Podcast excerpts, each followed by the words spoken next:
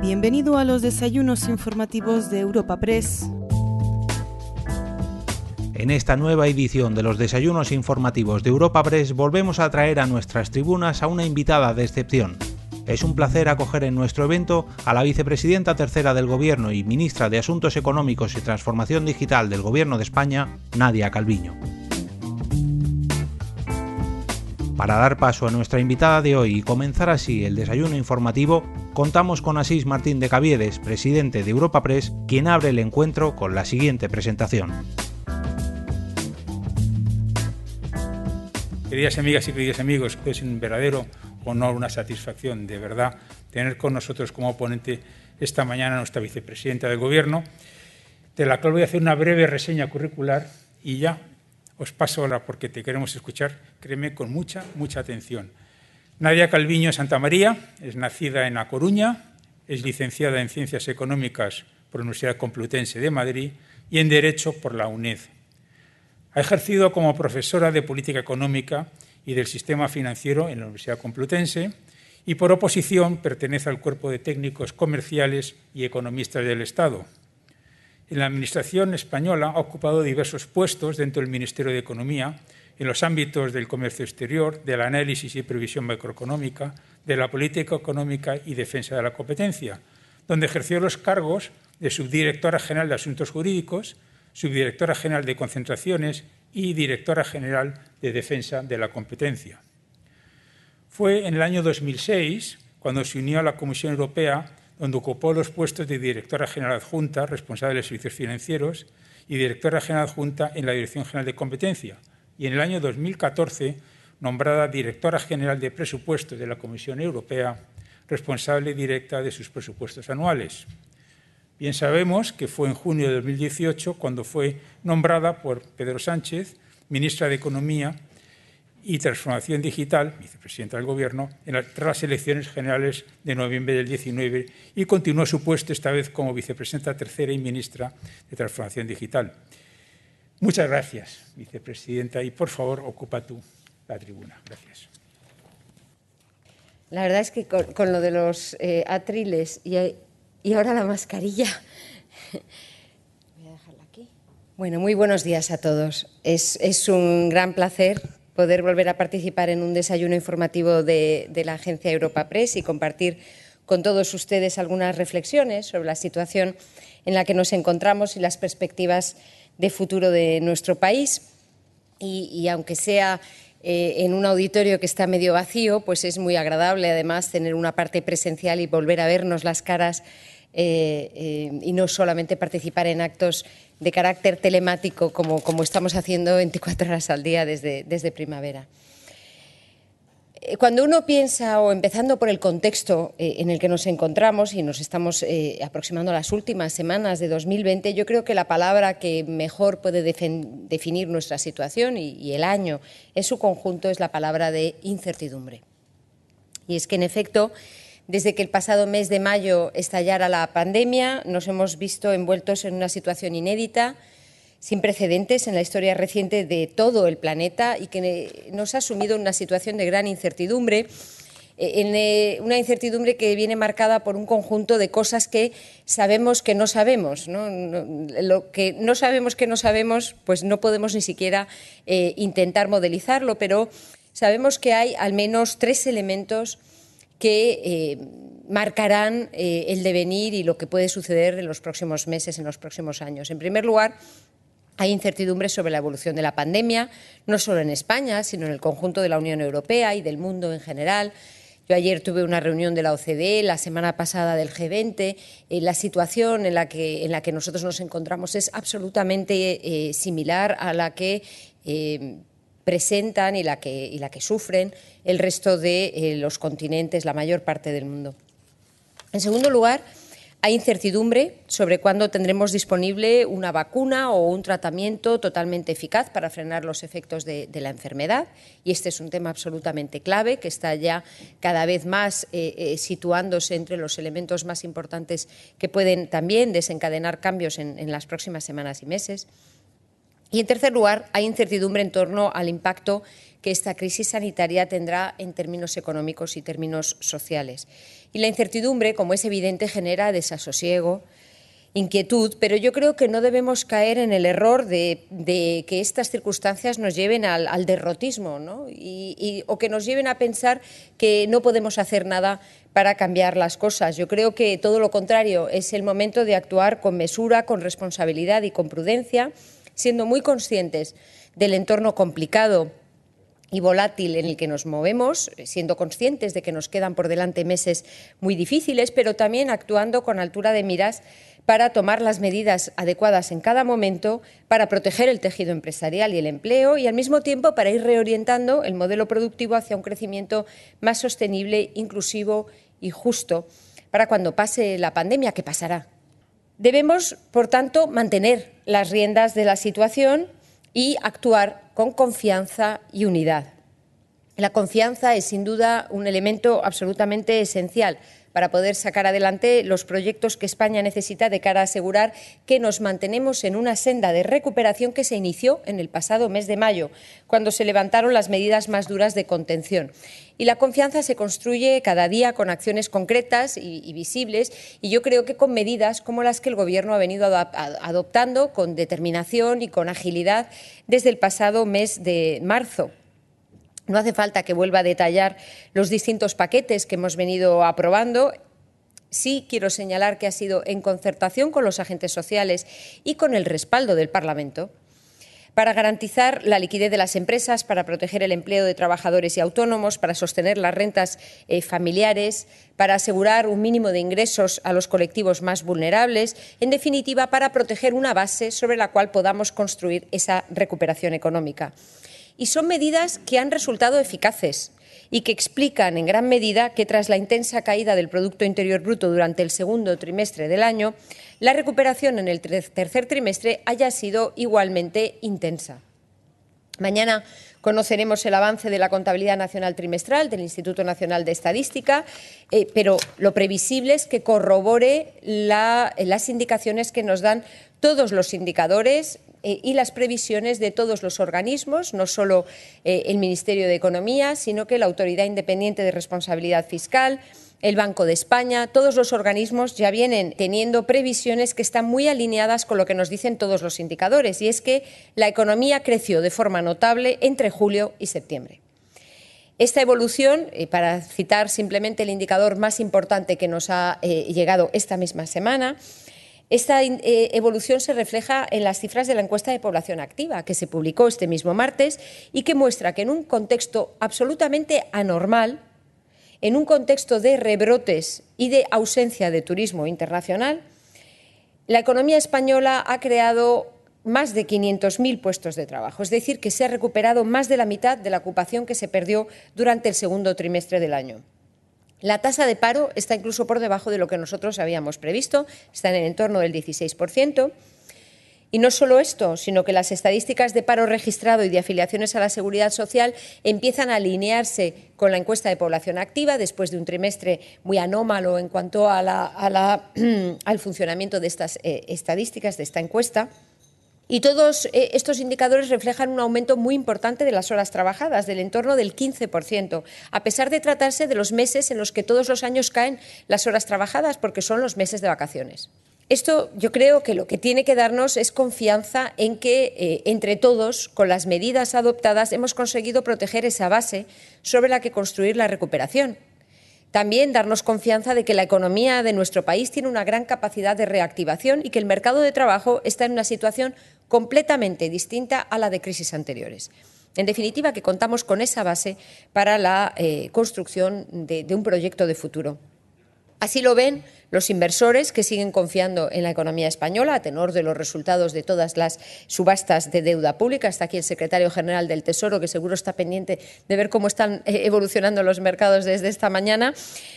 Lo cierto es que en estos últimos dos años hemos seguido una política de emisiones muy orientada a reducir los costes y aumentar los periodos de maduración de los distintos títulos que hemos venido emitiendo. Y eso nos ha permitido reducir a mínimos históricos el coste de la deuda en emisión, unos tipos de interés históricamente bajos. Estamos hablando de tipos de interés del 0,23%.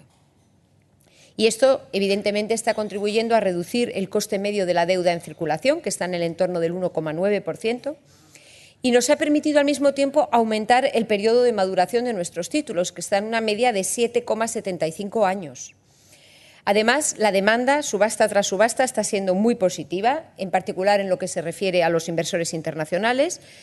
Y a mi modo de ver, esta confianza se deriva no solo de los muchos activos, de la fortaleza de la economía española para recuperarse de estas situaciones, también, por, eh, por supuesto, de la política monetaria seguida por el Banco Central Europeo, también de los mensajes de confianza derivados de la acción de las autoridades europeas, la respuesta decidida de la Unión Europea. Veo aquí también al representante de la Unión Europea en nuestro país sino también del hecho de que el Gobierno de España está trabajando de manera responsable y eficiente en la gestión de los recursos públicos, eh, lo que nos ha permitido reducir la emisión de deuda prevista hasta final de año en 15.000 millones de euros con respecto a lo que habíamos previsto en el momento álgido de la pandemia. Y yo creo que esta confianza también se deriva del hecho de que tengamos un plan claro para el futuro de nuestro país. Es un plan en el que llevamos dos años y medio trabajando, no es una improvisación.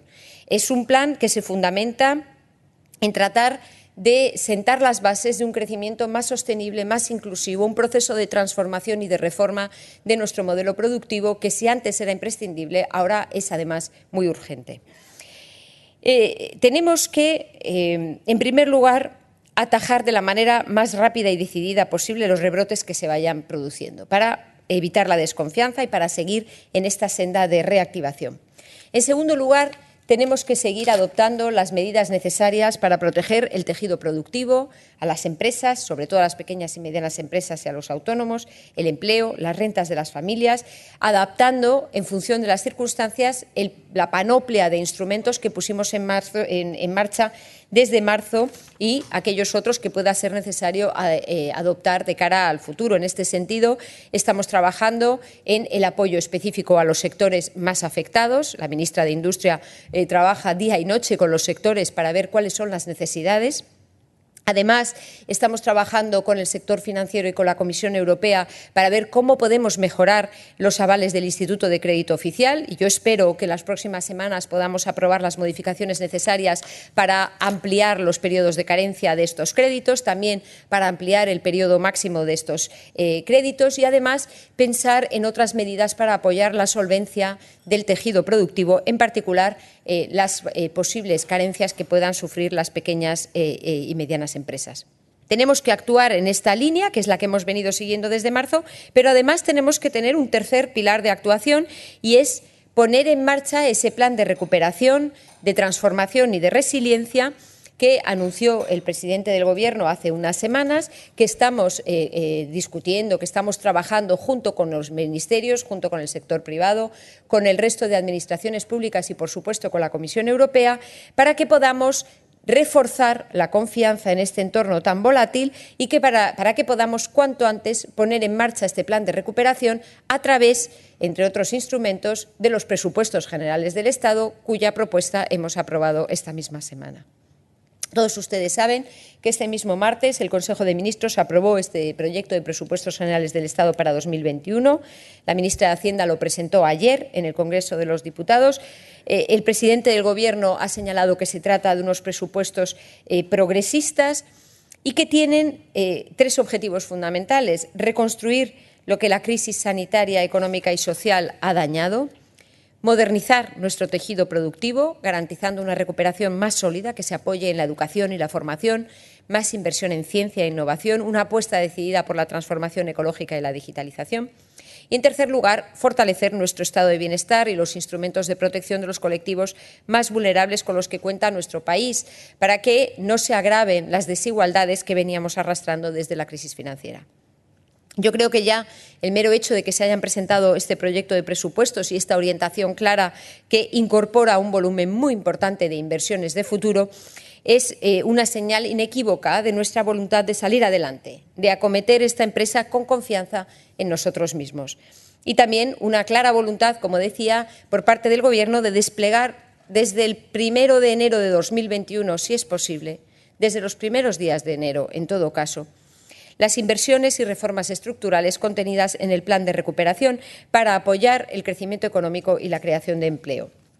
Yo creo que a estas alturas todos eh, saben que el proyecto de presupuestos para 2021 incorpora 27.000 millones de euros de estos fondos europeos de recuperación y resiliencia, orientados en un cuádruple eje, transición ecológica, digitalización, cohesión social y territorial, igualdad de género, me gustaría eh, simplemente eh, enfatizar la importancia de que todos seamos conscientes de la necesidad de tener muy presente este tema de la igualdad de género eh, todos los indicadores, incluyendo la encuesta de población activa de esta semana, nos muestran que las mujeres son el colectivo más afectado por la pandemia, no solamente por la dimensión eh, personal, familiar y de los cuidados que tiene esta situación, sino porque los sectores más afectados por la caída de la actividad son los sectores que tienen una mayor representación de la eh, población activa y ocupada femenina. Y, por tanto, las mujeres son uno de los colectivos más vulnerables y con mayor riesgo de aumentar su brecha si no eh, ponemos medidas para atajarlo. Y estos 27.000 millones de euros de inversión serán un estímulo absolutamente extraordinario para la recuperación y la transformación de España, eh, para este proyecto de futuro eh, del que les estaba hablando. Y este proyecto de futuro viene bien reflejado por las inversiones recogidas en el proyecto de presupuestos, con las dotaciones del sistema educativo, el sistema de formación profesional, la I de Masí, las políticas verdes, las partidas para digitalización, por supuesto, también las medidas de apoyo a los colectivos más vulnerables, incluyendo el refuerzo del ingreso mínimo vital. Creo que son prioridades ampliamente compartidas por el conjunto de la, de la sociedad española y por nuestros socios europeos. Eh, esto es lo que yo he percibido durante estos dos años y medio en los múltiples foros, como el de hoy, en, en los que he podido interactuar con los empresarios, también con los agentes sociales. Hay un amplio consenso dentro de la sociedad española con respecto a que tenemos que abordar este proceso de transformación y de reforma, que esta tiene que ser nuestra prioridad de cara al futuro. Les decía que frente a la incertidumbre es muy importante generar confianza y yo creo que tanto España como Europa cuentan con una hoja de ruta clara, con unas prioridades definidas y además compartidas. Y esto es un elemento muy importante de certidumbre que no debemos minusvalorar, porque la unidad de acción también es un elemento de, eh, de respuesta a la incertidumbre. Y yo creo que la decisión adoptada por todos los socios europeos de endeudarnos juntos, para invertir juntos en nuestro futuro, es un elemento fundamental de cara al futuro. Y, lo hemos visto, la confianza que esto genera con la emisión de deuda realizada por la Comisión Europea hace una semana. Eh, lanzó por primera vez eh, una emisión de deuda comunitaria para responder al mecanismo eh, SURE y este martes España ha recibido ya los primeros 6.000 millones de euros de un total de 10.000 millones que a lo largo de 2021 vamos a recibir para financiar en buenas condiciones las herramientas eh, que hemos puesto en marcha para financiar las rentas, eh, para proteger las rentas familiares, como los expedientes de regulación temporal de empleo, la prestación de autónomos o las prestaciones por incapacidad temporal. Esta respuesta decidida de Europa se traduce también en una respuesta decidida a nivel global por parte de toda la red de instituciones multilaterales y yo creo que esto es fundamental y que en las próximas semanas, a medida de que se vaya llegando a acuerdos en los textos legislativos que todavía están en negociación y se apruebe el marco financiero eh, plurianual para 2021-2027, se dará un paso importante también en términos de eh, la confianza. Termino ya. La última vez que participé como ponente, porque he participado para presentar a otros ponentes, pero la última vez que participé en un desayuno informativo de Europa Press, las circunstancias eran muy diferentes. Entonces, las mesas estaban llenas de gente desayunando, no llevábamos mascarilla y nuestra preocupación era si España crecería al 2,6 o al 2,3%.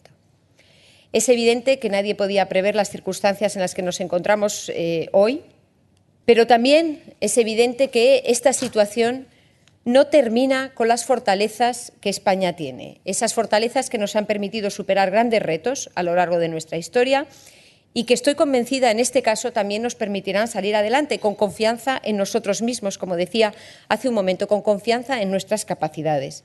Y, fíjense, durante esta, esta misma semana, estamos a jueves, hemos tenido noticias alentadoras, noticias importantes de asuntos trascendentales para nuestro futuro que nos hablan de estas fortalezas. En primer lugar, el Gobierno ha presentado un proyecto de presupuestos generales del Estado para 2021 que claramente marca una eh, pauta, una orientación de crecimiento y creación de empleo para el futuro, además de mejora del bienestar de la, de la, de la población.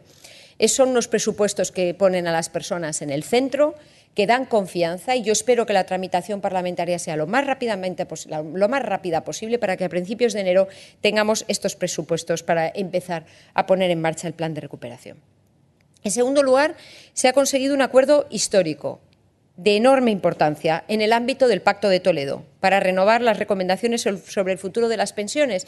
Y es un acuerdo que muchas veces pasa inadvertido ¿no? entre el ruido diario, pero que es eh, enormemente trascendente porque no solo refuerza la confianza de los ciudadanos en el sistema, sino que también marca el camino a todas las fuerzas políticas de nuestro país hacia la posibilidad de llegar a acuerdos en temas que son importantes para la ciudadanía. Hacía diez años que no se llegaba a un acuerdo de esta trascendencia en un elemento tan importante para la confianza de los pensionistas, los actuales y los futuros, de todos nosotros, en definitiva.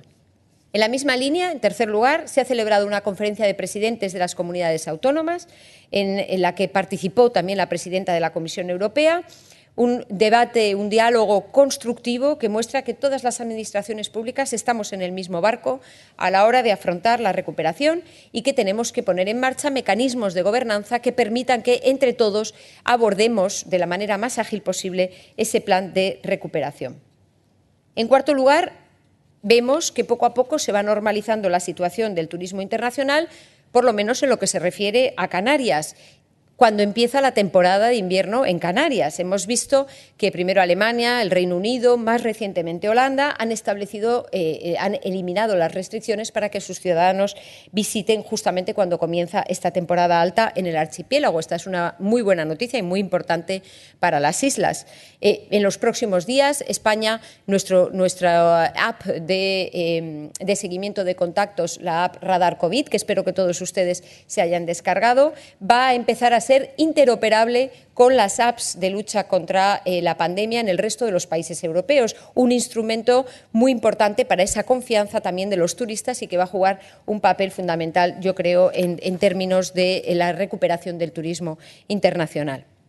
Y en quinto y último lugar, hemos conocido, en quinto lugar hasta hoy, hemos conocido datos fehacientes de que nuestro mercado de trabajo está demostrando una eh, fortaleza sin comparación con la situación que hemos vivido en crisis anteriores.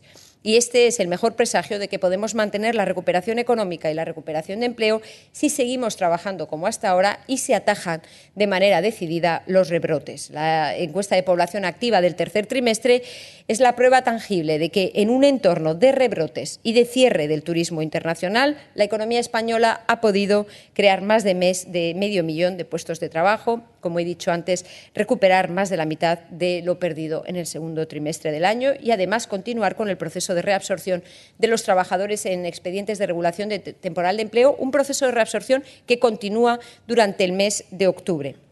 En definitiva, y voy a terminar con, esta idea, y lo, lo, digo con mucha frecuencia en estos dos años y medio, y creo que es muy importante que seamos conscientes de que España es un gran país, con gente fuerte, con gente solidaria, que mira al futuro y saca las cosas eh, adelante. Y esto el COVID no lo va a alterar. Sigamos en esta línea. Tenemos las bases, tenemos los activos, tenemos un plan de recuperación y tenemos los recursos para financiar este plan de recuperación. Construyamos entre todos esa confianza, esa unidad de acción que son imprescindibles para vencer la incertidumbre y salir lo más rápidamente posible de esta crisis. Termino aquí. Muchas gracias.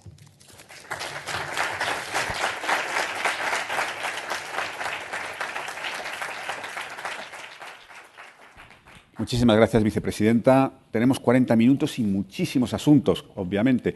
He organizado un poco el, desayuno en cuatro grandes áreas, una macroeconómica, otra laboral, otra financiera. Y sí me gustaría, si, tenemos tiempo, dedicar los últimos minutos a, hablar de una parte de su departamento que quizá no le prestamos demasiada atención, que es todo lo que tiene que ver con digitalización y telecos. Eh, pero, vicepresidenta, es imposible no hablar de, de la pandemia y sus consecuencias. Usted ha dicho que hay que atajar de forma rápida y decidida la, expansión del, COVID. Pero, vicepresidenta, da la impresión de que la única herramienta es un confinamiento severo y eso es letal para la economía. ¿Qué hacemos? Bueno, precisamente yo por eso eh, el mensaje que yo creo nos da la encuesta de población activa es que cuando se consigue atajar eh, la expansión del virus, el impacto negativo es mucho menor. Y lo hemos visto durante el tercer trimestre del año. Es que muchas veces no nos damos cuenta de que durante este trimestre hemos tenido rebrotes importantes, en partes importantes de la economía española, que las autoridades autonómicas han atajado con decisión y que, por tanto, han tenido un impacto relativamente menor desde el punto de vista económico. Lo que vemos es que cuando aumenta la incertidumbre de los ciudadanos, cuando aumenta eh, eh, la situación eh, sanitaria, la preocupación sanitaria, digamos, se retrae eh, la economía, pero que si se ataja con rapidez, enseguida se vuelve a recuperar esa confianza y esa actividad económica. Y por eso, desde el Gobierno, hemos insistido tanto desde eh, que terminó el periodo de hibernación de la economía, en la necesidad de atajar decididamente esos rebrotes para que pudiéramos seguir en una situación económica positiva. Y lo que vemos en el tercer trimestre es que es posible hacerlo, ¿no? y, por eso es tan importante que entre todos pongamos las medidas para que podamos continuar en esta senda de reactivación. Pero usted no es partidario de un confinamiento severo como el de primavera. Bueno, yo no creo que nadie pueda ser partidario, evidentemente. Para, atajar rápidamente el, la expansión. Yo creo que eh, sí podemos seguir eh, en una situación en la que se ataje la expansión del virus y podamos seguir teniendo una recuperación económica, pues estaremos logrando esta, buena respuesta, digamos, a, la situación en la que eh, yo, creo vamos a estar todavía un tiempo. ¿no? Eh, la, incertidumbre va a seguir marcando nuestra situación todavía durante algunos meses. Van a ser meses muy complicados y, por tanto, creo que es, es una, una buena noticia el hecho de que en el tercer trimestre del año, que insisto, no fue normal, estábamos en una situación sin turismo internacional y con rebrotes en una parte importante del tejido productivo español. Sin embargo, nuestra economía fue capaz de reactivarse y de generar un gran volumen de, empleo. Y esta dinámica de aumento de la afiliación y salida de trabajadores de los expedientes de regulación temporal de empleo se ha mantenido durante el mes de, octubre. Yo creo que si somos capaces de seguir en esta línea, pues mm, estaremos en mejor situación para afrontar los meses que tenemos por delante. Vicepresidenta, ¿y un estado de alarma de seis meses teniendo en cuenta que coge la temporada de, Semana Santa, que es muy importante para el turismo, ¿no es un poco exagerado? Mire, el estado de alarma era una medida absolutamente imprescindible para poder garantizar una coherencia en la acción de las distintas comunidades autónomas. Yo creo que desde el punto de vista de la incertidumbre no hay nada peor que ver que eh, los órganos jurisdiccionales toman decisiones eh, no, totalmente alineadas ante situaciones relativamente comparables, que no se saben muy bien cuáles son las medidas eh, posibles o, no por parte de las comunidades autónomas. Yo creo que es bueno tener un horizonte de seis meses y un horizonte en el que sabemos que las autoridades competentes, que son las comunidades autónomas, van a poder tomar las medidas necesarias para atajar la expansión del virus. Eh, creo que, creo que la, aproximación del Gobierno es, clara y en este sentido, cuanta más certidumbre demos, pues también mejor desde el punto de vista económico. Mm. Vicepresidenta, se refirió usted en su, intervención al final a la herramienta de su ministerio del radar COVID, pero da la impresión de que no está funcionando, que no está funcionando todo lo bien que desearíamos. ¿Por qué? ¿Hay, reticencia en las comunidades autónomas a aplicarlo? ¿Qué está pasando? Bueno, eh, hemos, eh, voy, a, voy a dar las buenas noticias. ¿no? Hemos tenido la buena noticia de que la última comunidad autónoma que faltaba por, por engancharse, por decirlo así de mm. forma coloquial, Cataluña, ya se ha enganchado. Esto, en fin, en las últimas semanas, Madrid y Cataluña se han enganchado a la app Radar COVID. Es muy importante y todos somos conscientes de que la efectividad de la app depende del volumen de descargas. Eh, la buena noticia es que eh, cuando hemos empezado a hacer un poco de campaña, y, ha sido, pues eh, tengo que agradecer desde aquí, francamente, la ayuda que nos ha prestado la Liga, la Asociación de, los Deportes Paralímpicos, son muchas las asociaciones, colectivos, la hostelería, estamos trabajando con los distintos colectivos para que difundan la, la necesidad de descargarse esta app, ¿no? Y el volumen de descargas ya está por encima de los 5 millones, es decir, que estamos yendo a un buen ritmo de descargas. Ahora lo necesario es que las comunidades autónomas empiecen a dar los códigos para que las personas puedan introducirlos dentro de su teléfono móvil y que por tanto se comunique automáticamente la información a todos los contactos eh, próximos que hayan tenido en los últimos días. Eh, estamos en un proceso, eh, yo soy optimista porque en fin, la dirección es correcta, eh, cada vez hay más comunidades autónomas, ahora tienen que empezar a dar los números, ahora vamos además a empezar la interoperabilidad con las apps eh, europeas y por tanto yo creo que vamos a tener eh, un mecanismo y un instrumento que ayuda al traceo y ayuda, por tanto, a la prevención de la expansión del virus, como hemos visto con claridad en los proyectos piloto que hemos hecho. Bueno, pues con ese buen dato nos quedamos. Vicepresidenta, Contabilidad Nacional, mañana, lo anuncia usted en su, en su intervención, estaríamos encantados de que nos dé el dato. Yo, en fin, es el Instituto Nacional de Estadística el que tendrá que publicar su estimación. Pero usted seguro que lo sabe. No, vamos a ver, yo lo único que, indico, y lo, he dicho durante mi intervención inicial, es que todos los indicadores que nosotros hemos venido eh, siguiendo y los seguimos diariamente, como todos los indicadores económicos y todas las previsiones de la Autoridad Independiente de Responsabilidad Fiscal, el Banco de España, el propio Ministerio de Economía, etcétera, apuntan a un crecimiento económico muy importante durante el tercer trimestre, es decir, que estamos hablando de una reactivación de la economía española em, notable, eh, que ya hemos visto con los datos de la encuesta de población activa, que, dan fe de, esa, em, de ese dinamismo del mercado de trabajo, insisto, en unas circunstancias que no eran normales. ¿no? El aumento de las horas trabajadas de un 15%, cuando normalmente en este trimestre lo que eh, se produce es una caída del 9% de las horas trabajadas, ya nos da una medida de la enorme reactivación que se produjo durante el tercer trimestre del año y,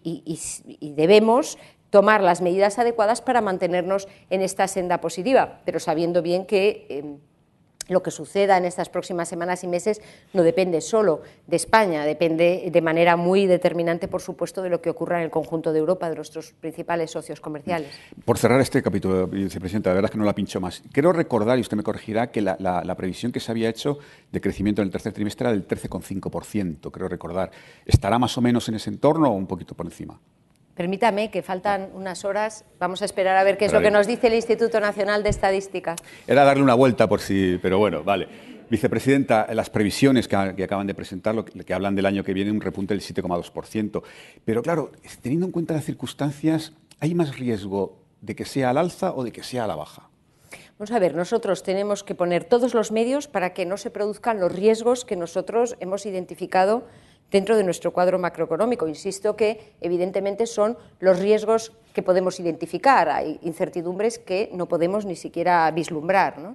Pero eh, nosotros en nuestro cuadro eh, macro hemos incluido un número de elementos que son, evidentemente, riesgos eh, que se pueden producir, entre los cuales el primero es el desarrollo de la pandemia. Es evidente que eh, tenemos que atajar con determinación estos brotes en España y en Europa si queremos eh, que se produzca ese crecimiento económico tan significativo, tan importante durante 2021. Y por eso mm, lo que estamos haciendo por parte del Gobierno es poner todo de nuestra parte para que se eviten esos riesgos. Ustedes habían, habían comentado en sus, sus, previsiones que incluso nos podríamos ir a un crecimiento del 9,8% si llegan los fondos europeos, pero parece que no llegarán por lo menos, y en la mejor de las circunstancias, hasta mediados de año. ¿Va a permitir cumplirse esa previsión o no? Bueno, eh, aquí hay dos elementos distintos. Eh, en efecto, nuestra estimación, y es una estimación alineada con los multiplicadores que, se han venido desarrollando por los organismos internacionales, nuestra estimación es que el plan de recuperación puede añadir entre dos y tres puntos porcentuales al crecimiento económico de nuestro país. Eh, tenemos que ser conscientes de la capacidad multiplicadora, como decía, de la inversión pública. Estamos hablando de un volumen muy importante de recursos para la inversión que movilice inversión privada. Eh, por una parte, nosotros en el proyecto de presupuestos hemos incluido esos 27.000 millones de euros correspondientes al plan europeo, que se suman a otras partidas de inversión y que, por tanto, dan un capítulo muy importante de inversión pública el año que viene. Y ese, ese plan lo vamos a poner en marcha sí o sí. Vamos, vamos a poner mm, por nuestra parte todo, eh, incluyendo un nuevo Real Decreto Ley para agilizar la ejecución del plan de recuperación para que esto eh, se desarrolle durante el año 2021. Esto en paralelo tendrá que ir con toda la articulación con el plan comunitario y con el Fondo de Recuperación y Resiliencia en cuanto a la financiación que llegue a nuestro país. Son dos, dos, procesos paralelos, pero nuestra determinación y nuestra, y nuestra prioridad es eh, poner en marcha, ejecutar ese volumen de inversiones el año próximo. Vicepresidenta, en el cuadro macro hay una cosa que ha sorprendido, que es la evolución del paro. Es decir, la previsión es que este año termine en el 16,9% y en, y en, el, y en el, o sea, perdón, este año termina el 17,1% y el año que viene, el 2021, pase al 16,9%, es decir, una bajada de apenas dos décimas. ¿Por qué no se va a trasladar el gran crecimiento económico previsible para el año que viene al mercado laboral? Bueno, el comportamiento del mercado laboral es uno de los eh, fenómenos más importantes, evidentemente, para nuestro país y también los más, eh, bueno, más importantes también desde el punto de vista del propio impacto de la pandemia. Como he señalado en, mi introducción, gracias a las medidas que hemos puesto en marcha desde marzo y, particularmente los expedientes de regulación temporal de empleo, pero no solo, todas las medidas de apoyo al tejido productivo, de apoyo a los autónomos, etcétera, gracias a, este paquete de medidas que tiene un elevado coste fiscal y, por tanto, supone un enorme esfuerzo por parte de toda la ciudadanía española. Gracias a estas medidas lo que vemos es que el impacto en términos de empleo de esta, eh, de esta pandemia no tiene comparación con lo que hemos vivido en crisis anteriores, con una caída del Producto Interior Bruto tan intensa como la que registramos en el segundo trimestre del año, el hecho de que estemos en una tasa de paro en el entorno del 16% en el tercer trimestre, como refleja la encuesta de población activa, es absolutamente eh, eh, incomparable con lo que hubiera cabido esperar al inicio de la pandemia. Esto hace, está, está, como he señalado, incluso por debajo de nuestras previsiones. Es decir, que el mercado laboral se está comportando mejor de lo que nosotros habíamos incorporado. Eh, de cara al año que viene, es indudable que el, gran crecimiento económico va, eh, o, eh, el, crecimiento va a seguir siendo desigual en los distintos sectores productivos y que hay un proceso de reestructuración o de eh, o de transformación de determinados sectores que puede tener un impacto desde el punto de vista del mercado laboral. Pero eh, yo creo que la determinación del Gobierno es seguir poniendo eh, por nuestra parte todas las medidas necesarias para encauzar ese proceso de transformación, para hacer que sea un proceso de transición justa, como hemos venido diciendo desde hace dos años y medio, y para minimizar el impacto negativo sobre el empleo de este necesario eh, proceso de, adaptación de los distintos sectores. Vicepresidente, ¿y qué previsión tienen del coste de intereses de la deuda, teniendo en cuenta que tendremos que financiar un déficit del 7,7%?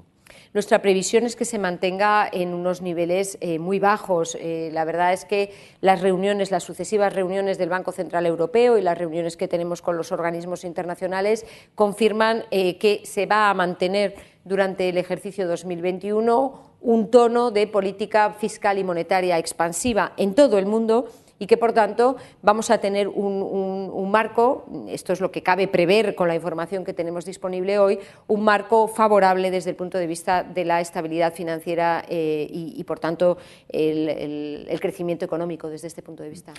Vamos a seguir hablando del laboral, de temas laborales que nos interesan mucho a todos, pero antes permítame, porque el compañero Javier Tajiri de, de la sección de Economía de ABC le pregunta, dice, vicepresidenta, ¿qué le parece el compromiso para regular los precios del alquiler que ha realizado el Gobierno para conseguir el apoyo de Podemos a los presupuestos? Pues yo en este asunto creo que me voy a remitir a las palabras textuales del ministro de, Transportes, del ministro Ábalos, ayer en sede parlamentaria, ¿no? que dijo, eh, no me quiero equivocar con las palabras exactas eh, que dijo, ¿no? pero eh, la, la regulación, la propuesta que llevemos a la ley de la vivienda, al proyecto de ley de, vivienda, será oportuna, eh, ponderada eh, y proporcional. Y, en fin, me refiero textualmente a lo que ha dicho el ministro competente. vicepresidenta, permítame que le, eh, los mercados suelen funcionar con lógica. Y la lógica indica que si se topan los precios, se retira oferta, suben los precios y sube la economía sumergida. ¿Esa podría ser una consecuencia de topar los precios de alquiler? Mire, la en los últimos dos años y medio yo creo que hemos dejado clara la, prioridad que nuestro Gobierno da al acceso a la vivienda en condiciones adecuadas, eh, en particular de los colectivos que tienen más dificultad, en particular de los jóvenes. Este es un problema de nuestra sociedad, porque evidentemente el que los jóvenes no tengan acceso a la vivienda en, condiciones adecuadas hace que no puedan tener un proyecto vital eh, como el que todos deseamos para, para nuestros hijos. Y por tanto, este tiene que ser un objetivo del conjunto de la sociedad española. Ahora bien, Se trata de una cuestión compleja que lamentablemente no se resuelve con una sola medida. Por eso llevamos dos años y medio poniendo en marcha un conjunto de medidas que seguiremos desplegando en los próximos meses. Una modificación de la normativa que dio una mayor protección a los inquilinos una modificación de la normativa para regular mejor todo el tema de las viviendas turísticas, un plan para movilizar suelo público y para agilizar la construcción de viviendas de protección social, un plan de vivienda que el, ministro, que el Ministerio de, Transportes eh, y Vivienda está poniendo en marcha y que va a acelerarse e intensificarse el año próximo, junto con un plan de rehabilitación de edificios. Es decir, son muchas las palancas que tenemos que tocar para resolver eh, esta cuestión y, y lo que haremos es, como hemos venido haciendo durante estos dos años y medio, poner sobre la mesa una propuesta que sea oportuna, proporcionada y adecuada a, las distintas cuestiones que, necesitamos activar para responder a este reto. Bueno, vicepresidenta, ahí creo que son 600.000 trabajadores todavía en ERTES, me parece que es el, último dato. Eh, ¿Qué puede ocurrir? Es decir, eh, hay algunos analistas, algunos institutos que están diciendo que de esos aproximadamente la mitad, unos 300.000, pueden ir a ERES. ¿Tienen ustedes alguna previsión? En efecto, y fíjese lo notable que es, en el momento álgido de la crisis teníamos tres millones y medio de trabajadores en expedientes de regulación temporal de empleo y ahora estamos hablando de aproximadamente 600.000. Es que, es que la magnitud de lo que se ha producido en el mercado laboral en estos, en estos ocho meses es verdaderamente tiene, tiene, que ser, eh, tiene que ser eh, puesta de relieve. ¿no? Eh, nos encontramos con que eh, en estos 600.000 hay una parte importante que tiene que ver con aquellos sectores que evidentemente tienen mucho más difícil la reapertura, recuperar eh, su pulso. Como siempre estamos hablando con la ministra de, de Industria, Comercio y Turismo, pues evidentemente el sector del turismo, el sector de la restauración, eh, de la hostelería son sectores que se están viendo particularmente afectados y que todavía tienen unos meses en los que se van a, seguir viendo afectados y por eso hemos extendido la cobertura de los expedientes de regulación temporal de empleo hasta finales de enero. ¿no? Yo creo que eh, lo que ocurra dentro del mercado laboral va a depender mucho de lo que ocurra con nuestro tejido productivo, la medida en la cual este, este, sigamos eh, sosteniendo al tejido productivo, las empresas sigan eh, manteniendo niveles de solvencia que les permitan seguir operando y superar esta fase complicada y, por tanto, poder reactivarse, recuperar el pulso eh, a lo largo del año 2021. Pero, vicepresidenta, la, ministra portavoz y ministra de Hacienda dijo el otro día en la rueda de prensa del Consejo de Ministros que no hay dinero para artes a partir del 31 de enero. No sabemos si vamos a llegar, en, qué condiciones vamos a llegar al 31 de enero. ¿Se puede prorrogar la disposición de fondos para los ERTES a partir de entonces? Bueno, eh, el, mensaje que hemos lanzado de forma unánime desde el Gobierno es un mensaje de nuevo de confianza. Tanto las empresas como los trabajadores eh, han visto durante este tiempo que el Gobierno está comprometido con eh, poner sobre la mesa de forma decidida eh, los instrumentos necesarios para apoyar al tejido productivo y, apoyar el, empleo. Insisto que no es eh, que lo haga el Gobierno, es que esto es un, son instrumentos con un elevado coste fiscal y, por tanto, que son una muestra de solidaridad y de compromiso del conjunto de la sociedad española. Quiero insistir en este punto. ¿no? Nosotros lo que tenemos que asegurarnos es de que estos instrumentos son eficaces, como han venido siendo hasta ahora, eficaces para proteger empresas y trabajadores y también para reencauzar el empleo hacia eh, la actividad, eh, la, reocupación de todos estos trabajadores, la reabsorción, como está eh, sucediendo que se dirige a aquellos sectores que verdaderamente lo necesitan para apoyar a este tejido productivo durante eh, esta, este, esta, fase particularmente dura. Hacer, en definitiva, una gestión responsable de los recursos públicos, que es lo que hemos venido haciendo y lo que seguiremos haciendo los próximos meses. Vicepresidenta, los sindicatos y una parte de su gobierno insisten en que hay que derogar la reforma laboral o al menos los aspectos más lesivos, como dicen ellos. ¿Es el momento de derogar esos aspectos más lesivos de la reforma laboral? Mire, yo creo que, eh, lo que lo que mm, está claro es que nuestro país tiene que eh, tratar de atajar uno de los desequilibrios, uno de los problemas que venimos arrastrando desde hace décadas, y es la intensa dualidad que hay en el mercado laboral y, por tanto, la existencia de trabajadores en una condición de precariedad que no se compadece ni se corresponde con un país rico y próspero como es España. Eh, y estoy hablando en particular de los jóvenes, que son siempre el colectivo más vulnerable, como hemos visto de nuevo en esta pandemia, y que, de cara al futuro tenemos que tratar de proteger y de mejorar y de darles unas perspectivas de trabajo digno y de calidad eh, como el que se merecen.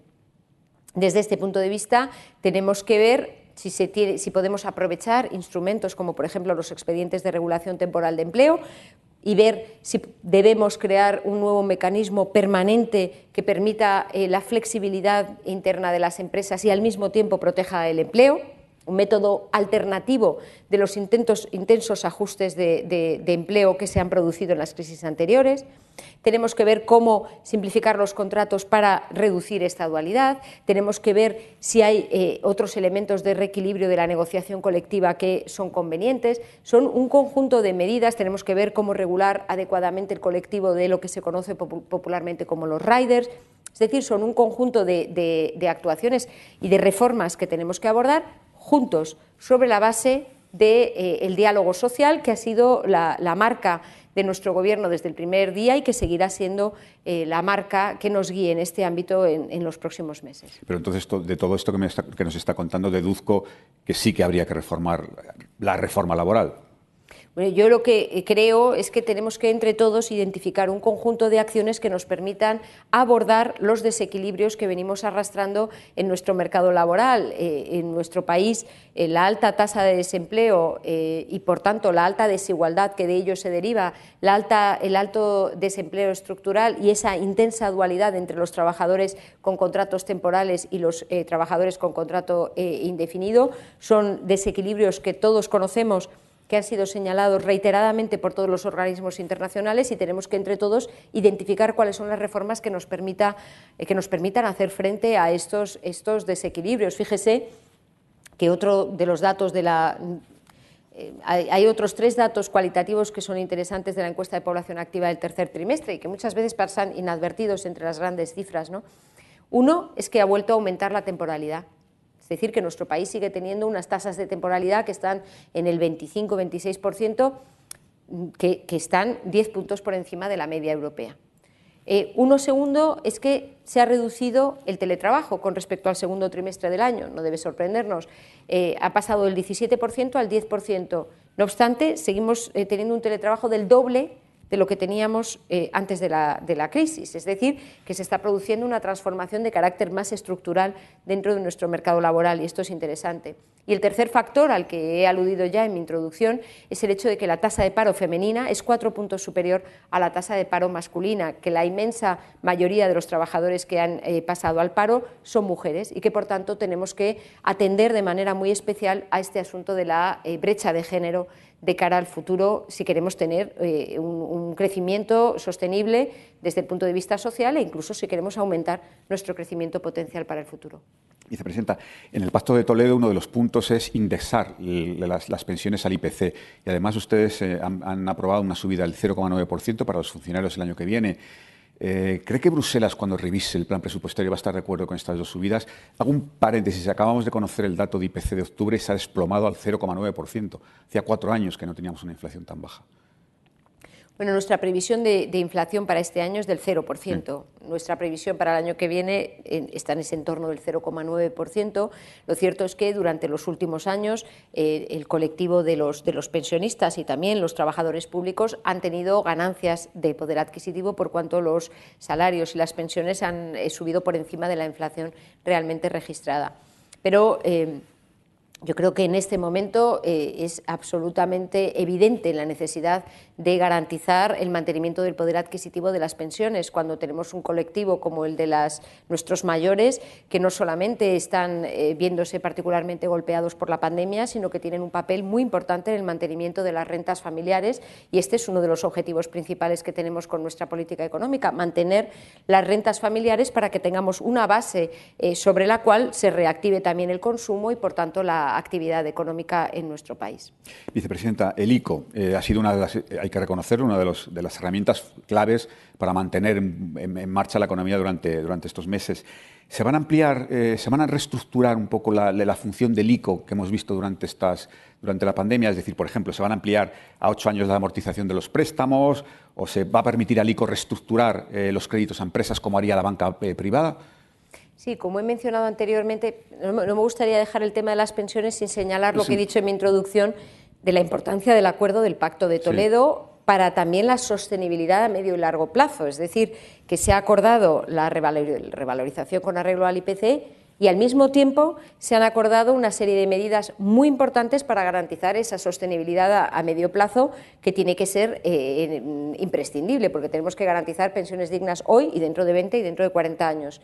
Quiero, este es un mensaje que, mm. siempre lanzo y no querría eh, dejar de, hacerlo hoy. Está aquí el, presidente del ICO, que eh, yo, quiero aprovechar la ocasión para, agradecer el extraordinario trabajo que se está realizando desde la Administración Pública, evidentemente dentro de, nuestros ministerios, pero con eh, instituciones como el Instituto de Crédito Oficial, que ha tenido que reinventarse y multiplicar exponencialmente el número de operaciones y la agilidad para la tramitación de, los, de, los distintos, de las distintas operaciones. Y yo creo que esta, esta agilidad, este compromiso y la buena articulación con el sector financiero ha sido clave para poder movilizar esos más de 100.000 millones de euros de crédito que se ha dado al, al sector eh, productivo de nuestra economía desde la primavera. En efecto, como he señalado, en este momento estamos en un diálogo con la Comisión Europea, que tiene que dar el visto bueno para ver si podemos ampliar el periodo de carencia de los créditos eh, ICO, como se conocen eh, popularmente, ampliar el, periodo máximo de devolución de estos créditos eh, y ver cuáles podrían ser otros instrumentos que nos permitan seguir garantizando la solvencia, en particular de las pequeñas y medianas empresas. Estamos en ese diálogo y en ese trabajo con el sector financiero, con la Comisión Europea, y yo espero que en las próximas eh, semanas podamos adoptar, podamos eh, adoptar las medidas adecuadas para adaptar los instrumentos a las nuevas necesidades. ¿Nos puede adelantar un poco en qué irán esas reformas? Es que eh, como estamos en un diálogo con la Comisión Europea, yo creo que mm, sí puedo decir que nuestra, nuestra eh, ambición sería poder ampliar el periodo de carencia en 12 meses, y eso es lo que estamos viendo con la Comisión. En cuanto al periodo máximo de los, de los eh, créditos, permítame, porque son distintas las opciones que se están, que se están considerando. Vicepresidenta, hay dos procesos de fusión en marcha, muy avanzados, CaixaBank y Bankia, obviamente, y Unicaja y Liberbank. ¿Hay riesgo de, que, estos procesos de concentración deriven problemas de competencia? Bueno, estando aquí la presidenta de la Comisión Nacional de Mercados y de la Competencia. Está aquí todo el mundo que importa. sí, por eso eh, realmente debería dirigir las, preguntas casi al público. Eh, yo eh, mm, estoy segura de que la Comisión Nacional de Mercados y de la Competencia cumplirá su función y protegerá el mantenimiento de la competencia efectiva en un mercado en un mercado que está en un proceso intenso de transformación. Después de 10 meses, 10 años perdón, de, reestructuración de nuestro sector financiero, tenemos un sector bancario eh, con unos eh, índices muy correctos de solvencia, con unos índices eh, muy correctos de, liquidez pero que se enfrenta a, un reto importante derivado de un entorno de, tipos de interés negativos eh, muy prolongado y un segundo reto muy importante como es el, proceso de intensa digitalización de los servicios financieros. Y yo creo que todo nuestro sector financiero está en ese proceso de respuesta y de, adaptación y que, sin duda eh, tiene un impacto también sobre las condiciones de, la competencia en los mercados. Pero, mm, en fin, la, el compromiso de nuestro Gobierno con eh, la protección de los, eh, de los clientes financieros y la protección de la competencia en los mercados, yo creo que es indudable. Vicepresidenta, y en el caso de Bankia, usted ha dicho muchas veces que no tienen prisa por salir, pero lo cierto es que el plazo vence a finales de 2021. El Estado tiene que salir del capital de Bankia. ¿Qué, piensan hacer? ¿Van a pedir más prórrogas o van a plantearse la, salida del capital de, Bankia? Recordemos, en fin, lo sabe todo el mundo, que, que una vez que se concluya la fusión pasaremos, pasará el Estado de tener el 61,8% al 16%. Sí, nuestro objetivo en, este ámbito y desde el primer día ha sido proteger el interés general, eh, reforzar la estabilidad de nuestro sistema financiero y maximizar el valor de la participación pública en Bankia, que es una participación que arrastramos, es una herencia de la crisis financiera. Eh, desde ese punto de vista, como ha explicado el presidente del FROB esta misma semana en la sede parlamentaria, hemos analizado las distintas opciones y alternativas que teníamos y se ha tomado la, la decisión que se que se plasmará en la Junta General de Accionistas que tendrá lugar pues, a finales de noviembre. El Gobierno tomará la decisión que es más eh, conveniente desde el punto de vista del interés general de los, de los contribuyentes, de los ciudadanos españoles, que maximice el valor de nuestra participación, que evidentemente es, tiene un mayor valor en esa participación en la entidad resultante de la, fusión de, de Caixa y, y Bankia. Eh, en cuanto al plazo para la desinversión, yo siempre he dicho que es más importante tomar las decisiones correctas que tomarlas rápidamente y no tenemos que negociar con nadie. Se trata de una decisión o de una fecha que es autoimpuesta eh, por el Gobierno y que, por tanto, no habría ningún problema en, en, en extender para que mm, podamos mm, cumplir ese objetivo, maximizar el valor de esta participación que mm, publica en, en la entidad resultante, que, como digo, es un asunto que arrastramos como otros desde la eh, crisis financiera. Deduzco entonces que no saldrá el Estado a finales de 2021. Yo no, quiere, no, no, creo que fijarnos una fecha deba ser la prioridad, cuando el objetivo, no tengo que explicar en este foro en el que todos, todos entendemos que desde el punto de vista de la negociación, pues eh, no conviene tener una fecha límite que pueda suponer que no podamos maximizar ese valor de la, de la participación y, por tanto, eh, me parece una, digamos que el ritmo me parece una cuestión menos importante que el hecho de que podamos maximizar ese eh, valor de la participación pública en la, en la entidad resultante. Ministra, eh, cinco minutitos largos nos quedan, pero sí quería tocar el, asunto de la, digitalización y de las telecos.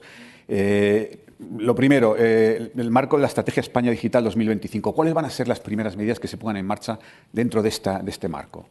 Sí, pues eh, nosotros en, julio eh, presentamos esa, esa, Agenda Digital, España Digital 2025, precisamente para concretar los 10 ejes de actuación que, en nuestra opinión, tienen que ser la hoja de ruta para la digitalización de nuestro país. Son 10 ejes que van desde la conectividad, el 5G, a los derechos digitales, pasando por la capacitación digital de la población, la digitalización de las pymes, la ciberseguridad, la, la inteligencia artificial y la economía del dato. Es decir, una hoja de ruta que ha sido muy bien acogida por todos los expertos del sector que de hecho mm, ayer mismo en, un evento organizado en, en, la, en, Bruselas he visto que ha sido valorado por el sector europeo como el plan más concreto y más avanzado de, de todos los Estados miembros, es decir, que estamos a la vanguardia en cuanto a la identificación de esa hoja de ruta de la digitalización.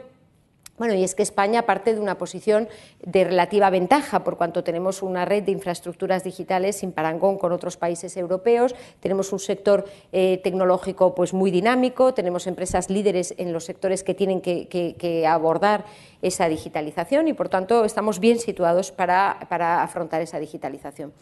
Entonces, lo que ahora estamos haciendo es eh, concretando esos ejes en planes específicos, pues un plan de conectividad, plan de 5G, plan de capacitación digital, la Estrategia Nacional de Inteligencia Artificial que vamos a trabajar junto con el sector privado en los distintos foros y con los agentes sociales en los distintos foros que hemos creado dentro de un Consejo Consultivo de, Digitalización para aterrizar, para concretarlo en esos proyectos tractores o emblemáticos que vamos a poner en marcha. Pero de momento en los presupuestos generales del Estado para el año próximo ya se produce un incremento muy sustantivo del presupuesto dotado para inversión pública eh, eh, para eh, este ámbito de la digitalización para que ya desde 2021 podamos empezar a poner en marcha este, este programa de digitalización. Una de las claves es el 5G, precisamente en el primer trimestre del próximo año se tiene que desplegar la banda de los 700 megahercios. ¿Nos puede adelantar un poco cómo va a ser, sobre todo para evitar procesos inflacionistas que hemos visto en otros países? La, eh, nosotros estamos trabajando, eh, estamos terminando lo que se conoce como el segundo dividendo digital, que es la liberación de espectro que, que es precisa, por cierto, que se está produciendo sin, sin mayores problemas y está suponiendo la, la, la adaptación de una parte importante de, de del del parque de televisiones y, de, de, la, de, nuestro país. Y yo creo que esto es uno de esos procesos que se están produciendo sin fricciones gracias al excelente trabajo de la Secretaría de Estado de, Telecomunicaciones, eh, que, que, está, que tiene una enorme experiencia en todo este proceso. Tiene también una enorme experiencia en las subastas de espectro. ¿no? Entonces estamos preparando esas subastas para realizarlas a principios del año próximo, que seguirán los mismos principios que hemos hecho en años anteriores y que han permitido a nuestro país tener esa red de fibra óptica, eh, eh, esa red de, alta velocidad. Eh, que, suma la que tienen desplegadas Francia, Italia, Reino Unido y Alemania, pues que hemos hecho unas subastas que garantizan una, asignación de espectro que permite a las empresas realizar las inversiones necesarias para el despliegue de esa fibra. Nosotros hemos introducido dentro del proyecto de presupuestos una previsión de ingresos que responde a lo que se ha producido en subastas anteriores, pero por supuesto eh, la dinámica de una subasta depende precisamente de, cómo, de cuáles sean las, las, ofertas que presenten los operadores y nosotros vamos a articularla de manera que se eh, maximice el objetivo final, que es el despliegue de esa red de 5G en nuestro país. Pero en todo caso, vicepresidenta, ¿habrá condiciones para la, la introducción en el mercado de un cuarto operador?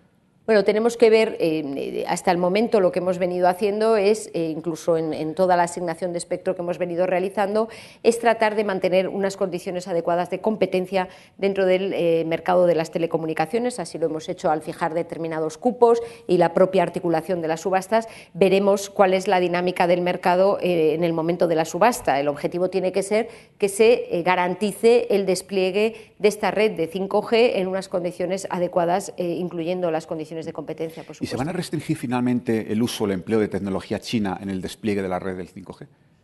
Bueno, el, eh, tanto el presidente del Gobierno como, como, nosotros hemos sido muy claros al decir que no se trata de hablar de un operador o de un país concreto, de lo que se trata claramente es de garantizar las condiciones de seguridad de ciberseguridad en el despliegue de estas nuevas redes de 5G. Desde este punto de vista, estamos trabajando en un proyecto de ley que que traduzca en la normativa española lo que se conoce como el, toolbox, la, caja de herramientas que se ha elaborado a nivel comunitario, porque este tema de la ciberseguridad a nadie se le escapa, que tiene que ser una cuestión coordinada a nivel europeo para que mm, tengamos la seguridad de que estas nuevas redes, estas nuevas tecnologías eh, protegen la seguridad de, todos los operadores económicos y todos los ciudadanos. Y la última, vicepresidenta, entiendo que también eh, tiene que ser coordinada con Europa, pero ¿se puede hacer algo? ¿El Gobierno puede hacer algo para garantizar la libre competencia de las empresas tradicionales del sector con los supergigantes internacionales?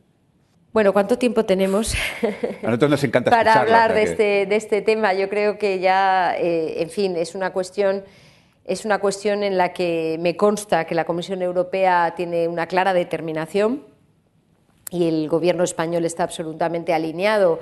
Eh, tenemos que asegurarnos de garantizar la competencia en aquellos eh, nuevos ámbitos de actividad y garantizar que, tanto, que no se producen abusos de posición de dominio, eh, que son tan, tan, dañinos y tan importantes, en particular para las pequeñas y medianas empresas, y que tenemos un, también un entorno justo empezando por el sistema fiscal, y quizá puedo terminar con, este, con esta idea, ¿no? Eh, lo, que, lo que el Gobierno está intentando poner en marcha es un, es un sistema fiscal más adecuado a la realidad del siglo XXI y más justo, más progresivo y que responda a lo que los ciudadanos esperan de nosotros, empezando por un impuesto sobre determinados servicios digitales eh, que responda a la realidad eh, de nuestros días, porque no puede ser que haya operadores que no estén sujetos al régimen impositivo, mientras que las pequeñas y medianas empresas con las que compiten, que tienen tiendas a pie de calle, sí están pagando sus impuestos en, nuestro país. esa determinación que, España viene liderando junto con otros países en el ámbito internacional, yo espero que nos lleve a tener un marco global eh, para la imposición digital en los próximos meses eh, y si no, tendremos que actuar a nivel europeo y, en todo caso, eh, ya está ahí el impuesto sobre determinados servicios digitales aprobado en nuestro país y, empezará a funcionar en el año 2021. Tenemos que, adecuar todos nuestros instrumentos a esta nueva realidad eh, digital, lo cual impone retos importantes desde el punto de vista de la competencia, desde el punto de vista de la fiscalidad, desde el punto de vista de los derechos digitales. Estamos trabajando también en una Carta de Derechos Digitales que se va a articular también con, la ambición de la presidencia portuguesa para el año próximo, para la primera mitad del año próximo. Estamos trabajando en, un conjunto de acciones eh, para encauzar esa digitalización, como he dicho antes, poniendo en el centro a los ciudadanos. Vicepresidenta, un placer y un honor tenerla con nosotros, muchísimo más en estas circunstancias, créame. Muchas gracias. Gracias a todos.